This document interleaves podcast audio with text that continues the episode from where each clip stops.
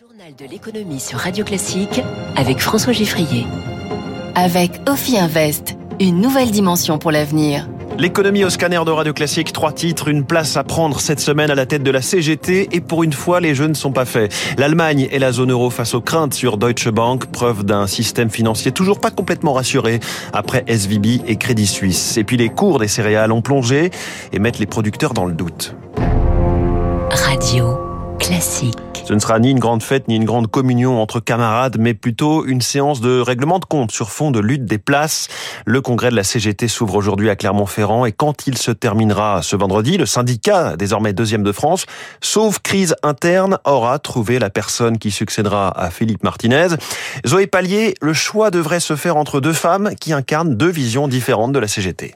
Marie Buisson incarne la continuité. Enseignante à la tête de la Fédération Éducation de la CGT, c'est elle que Philippe Martinez a choisi pour lui succéder. Mais Philippe a fait ce choix tout seul, tacle un secrétaire fédéral.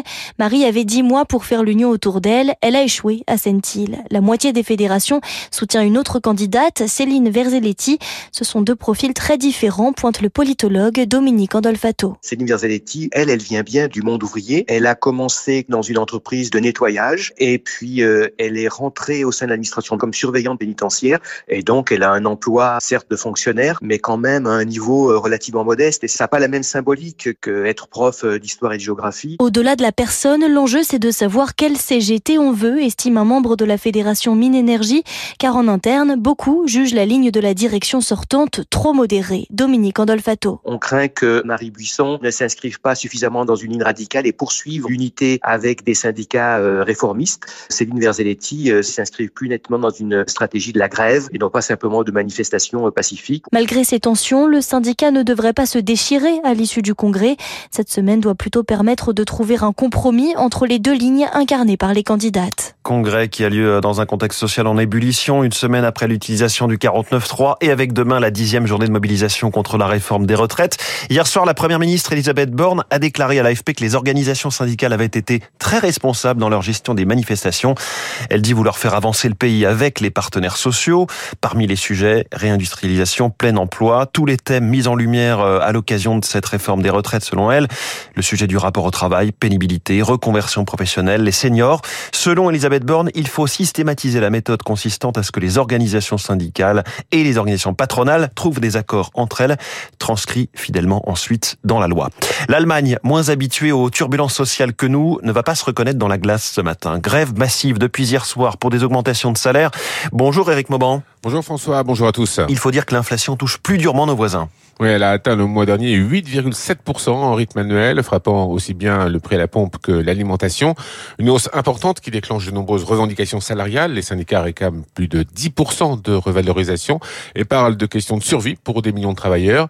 Les employeurs, État, communes, entreprises publiques proposent une augmentation de 5%. Le bras de fer est donc engagé. Deux centrales syndicales très présentes dans les transports ont décidé d'unir leurs forces pour bloquer aujourd'hui le pays.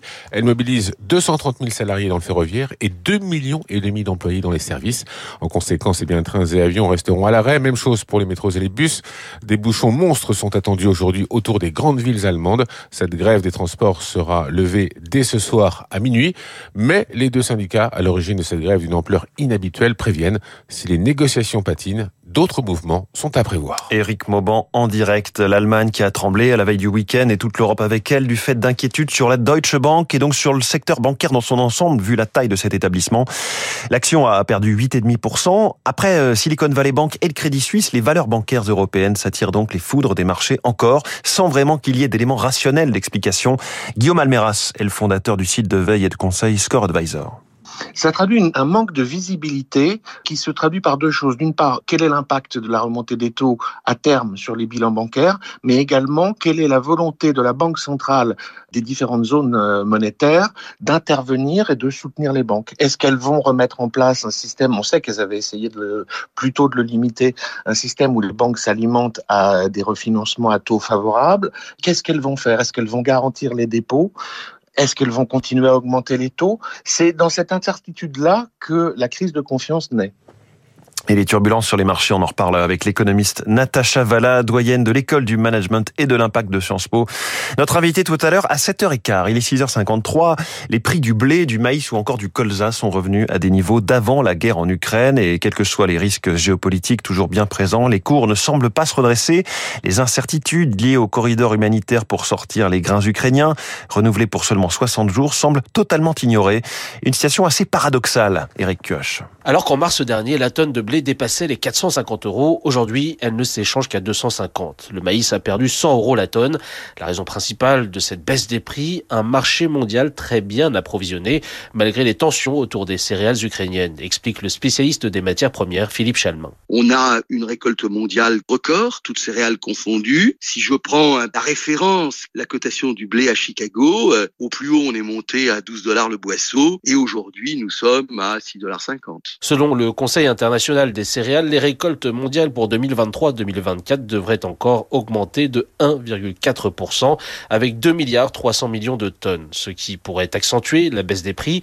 Une très mauvaise nouvelle pour les agriculteurs, s'alarme Franck Laborde, président de l'association des producteurs de maïs. Notre produit coûte moins cher alors que nous avons acheté nos engrais, nos carburants à des prix extrêmement élevés. Mes collègues comme moi-même, effectivement, pouvons être découragés par cette instabilité, par ces évolutions de cours. Reste une incertitude. Pendant la pandémie, la Chine a peu acheté. Avec le redémarrage de son économie, Pékin pourrait de nouveau importer en masse, ce qui entraînerait une nouvelle hausse des prix des grains. Les ministres de l'énergie européens doivent valider demain la fin de la vente des voitures thermiques en 2035. À quelques exceptions près, les carburants de synthèse sont remis dans l'équation, ce qui jette le trouble sur le futur de la voiture électrique. Guillaume Crunel est responsable du secteur auto au sein du cabinet de Loite. Le premier niveau va se passer au niveau des consommateurs. Est-ce qu'on va continuer à avoir des bons chiffres de vente d'électrique ou est-ce qu'on va introduire du doute et probablement avoir, un, je dirais, des effets négatifs sur les ventes de véhicules électriques sur les prochains mois, voire prochaines années? Et puis la deuxième, c'est des choix industriels forts pour les constructeurs d'automobiles. Est-ce qu'on continue à investir uniquement sur l'électrique en mettant tout le poids du corps sur cette technologie?